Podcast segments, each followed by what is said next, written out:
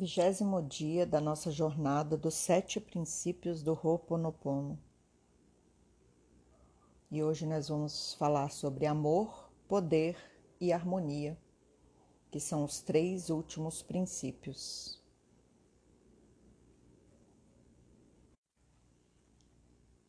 Para qualquer estudioso da sociedade, fica claro que os seres humanos compartilham basicamente das mesmas necessidades desejos e, em maior abrangência, até mesmo simbolismo, independente de raça, cor, credo, cultura, independente de qualquer coisa. E todo ser humano gosta, quer e pode ser definido como amor, poder e harmonia. Interessante isso, né? Mas vamos ver o que nosso Kahuna Sergei King nos fala sobre esses três princípios: amor, poder e harmonia. O amor faz parte da nossa natureza. É o estado de se sentir feliz conectado ao outro ou o ato de se tornar conectado.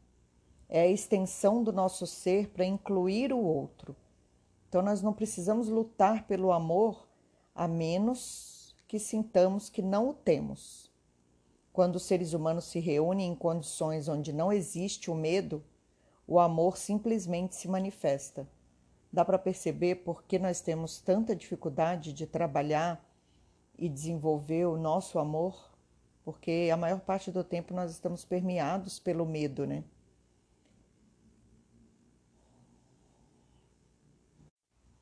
Então, uma simples proximidade e a ausência de medo produz o amor sem esforço. Em momentos de perigo, o amor também se manifesta naturalmente. Quando acontece um desastre ou um acidente, as pessoas que não estão presas ao medo começam automaticamente a prestar assistência àqueles que precisam de ajuda. Ninguém precisa ser ensinado ou instruído, exceto em como prestar um melhor, uma melhor ajuda para quem está vivendo num momento de desespero ou de, ou de necessidade.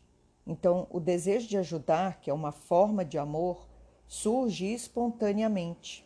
Esta resposta de amor automática é tão fabulosa que alguns de nós colocam a nossa própria vida em risco para ajudar a outra pessoa. Eu fico pensando aqui agora nos médicos sem fronteira, né? Chamamos essas pessoas de heróis quando elas se jogam em rios violentos para salvar alguém do afogamento, ou quando entram correndo num prédio em chamas para tirar uma criança, ou quando fazem outras centenas de coisas corajosas para ajudar alguém. E mesmo assim, poucas dessas pessoas se consideram heróis.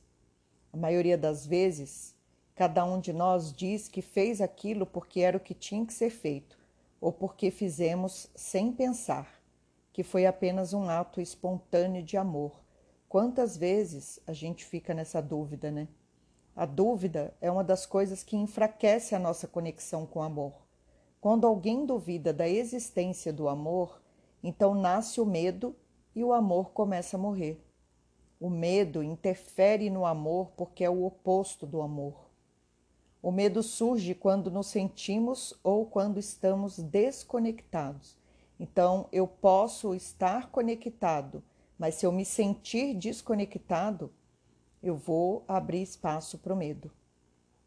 Quando o amor diminui, o medo aumenta, e quando o medo diminui, o amor aumenta. A gente está vivendo bem isso com a pandemia, né?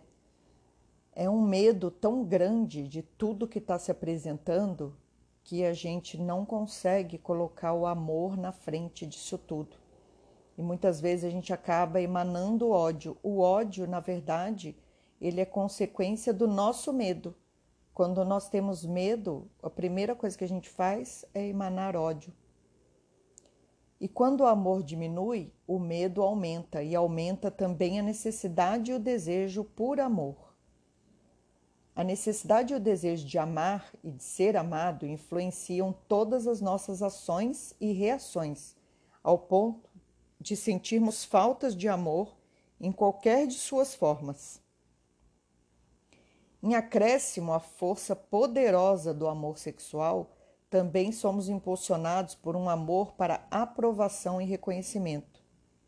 Muitos dos nossos comportamentos são dirigidos pela esperança que nós temos de aprovação, de que o outro nos aprove, de que a nossa família nos aprove, os amigos, e às vezes até os, os desconhecidos, né? E, e a gente muitas vezes é, busca pelo amor porque a nossa sensação de desaprovação é tão grande que a gente não acredita que possa existir amor dentro de nós mesmos.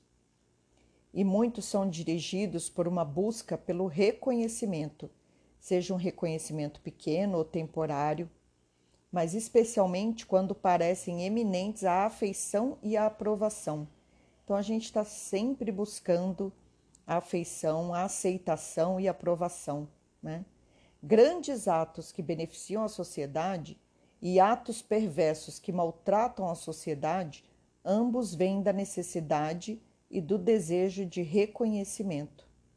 Quando falta reconhecimento, algumas pessoas o forçam através da busca do respeito, talvez fazendo alguma coisa que vale a pena ou talvez alcançando um falso respeito pela provocação do medo. E a gente está o tempo todo nisso, né? É, querendo ser aceito, buscando reconhecimento, mas no fundo o que isso esconde é uma necessidade de ser amado. E a pergunta que fica aqui é: o quanto eu amo a mim mesmo e o quanto eu acredito em mim mesmo e acabo indo buscar reconhecimento fora. Quando há muita frustração ao satisfazer a necessidade ou desejo por algum tipo de amor, o resultado é uma doença mental ou física. Então, quantos de nós entram em depressão e em tristeza quando não tem o amor correspondido? E de novo volta para aquela pergunta, né? O quanto você se ama para querer que o outro que está fora de você te ame exatamente do jeito que você é, o quanto você se aceita como você é, né? E aí volta para o princípio de aloha, que é o que nós estamos falando, né? Que é o amor, que é amar é estar feliz com. Então, amar é estar feliz com tudo que eu tenho, né? Fica essa pergunta aqui. Então, quando há muita frustração, ao satisfazer a necessidade ou desejo por algum tipo de amor, o resultado é uma doença mental ou física. Isso acontece quando o medo resultante da falta de amor não tem por onde escoar, quando, de acordo com as crenças do indivíduo, não há nada que possa ser feito. Aí o medo causa uma retração para dentro, produzindo grande tensão no corpo e, em consequência, a doença. O poder é parte da nossa natureza como o amor, não devemos lutar pelo poder, a menos que tenhamos a sensação de que não o temos. O poder em si é o ato de ser eficaz. Desde o momento da concepção, estamos todos prontos para expressar o nosso poder e fazer o que é eficaz para a nossa sobrevivência e para o nosso prazer. Desse momento em diante, em cada momento de nossas vidas, estamos empenhados em expressar o nosso poder mais ou menos efetivamente. Então, o quanto ao longo da vida eu vou me mostrando eficaz para aquilo que está se apresentando. Fisicamente, os nossos corpos estão empenhados na busca da manutenção, da reparação, do crescimento, do aprendizado e do prazer. Mentalmente, as nossas mentes estão empenhadas na solução de problemas, na criatividade, na expansão da nossa influência ao mundo ao nosso redor. Somos sempre poderosos, mas por muitas razões nem sempre enxergamos isso. Quando a expressão do poder não é efetiva, a reação natural é buscar uma solução diferente para um problema, ou então encontrar uma nova maneira de ser eficaz. Os inventores podem experimentar milhares de tentativas diferentes antes que suas invenções funcionem Equipes esportivas podem tentar dezenas de estratégias diferentes para vencer os oponentes. Os políticos podem arquitetar muitos planos sociais e econômicos diferentes para atingir os seus objetivos. Individualmente, as pessoas tentam diferentes tentativas e técnicas de cura, diferentes carreiras, diferentes relacionamentos e diferentes religiões com a ânsia de serem mais eficazes em sua vida. Novamente, a dúvida é o que enfraquece a expressão natural do amor. Quando alguém duvida do seu poder pessoal ou da sua fonte de poder, aparece a raiva e o poder começa a desaparecer. À medida que o poder diminui, a raiva aumenta, e quando a raiva diminui, o poder aumenta. E como acontece com o amor, quando o poder diminui, a raiva também diminui, assim como a necessidade e o desejo de poder.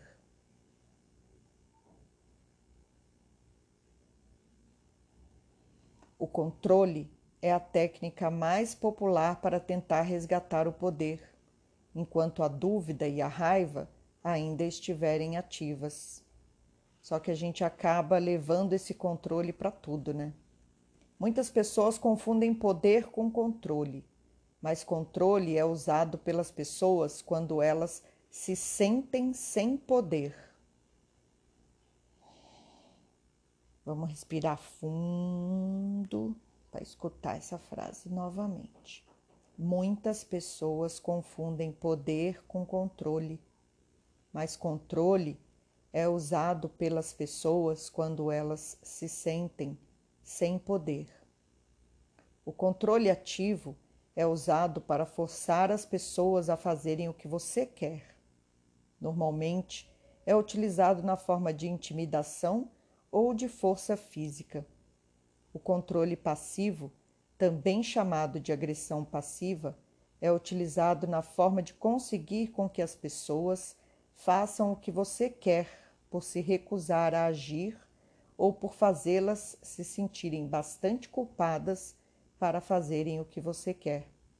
Além disso, por ser ruim para relacionamentos e para a efetividade, a tentativa de controle causa muita tensão no controlador. Quem aí está com os ombros tensos, respira, relaxa. Quando o controle não é possível, algumas vezes uma outra técnica usada é o vandalismo. Uma criança que se sente magoada e sem poder Pode quebrar coisas para expressar a sua raiva.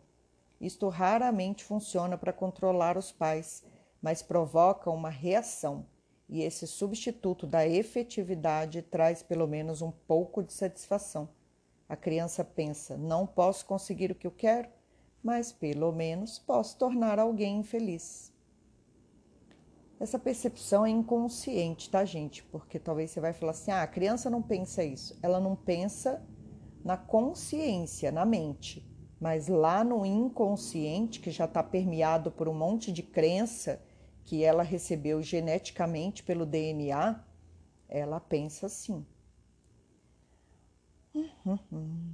Um substituto muito fraco para a efetividade é a agressividade, mas pode progredir de uma birra de criança para o vandalismo do adolescente e para o terrorismo do adulto, e naturalmente trará atenção com ele.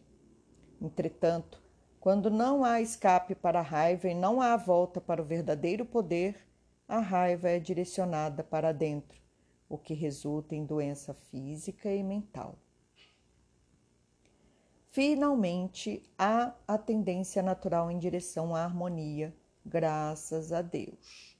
Por harmonia, me refiro à integração e cooperação mútua e benéfica das pessoas com o seu ambiente natural e social.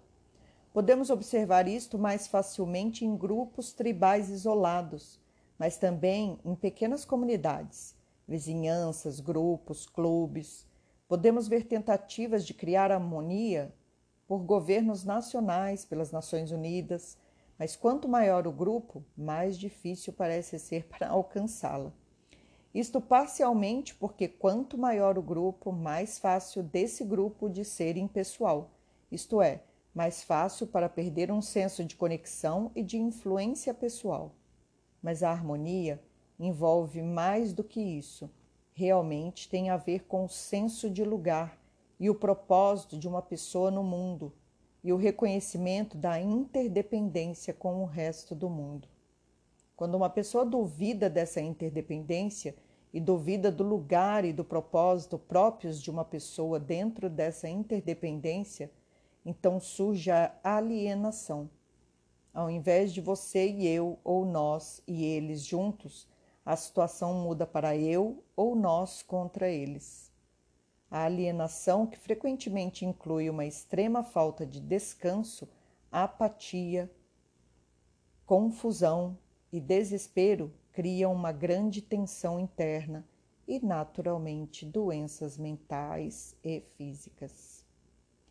A solução para a doença causada pelo medo é ser mais amoroso, dando mais reconhecimento, apreciação, admiração, tolerância, misericórdia, cuidado e ajuda para si mesmo e também para os outros.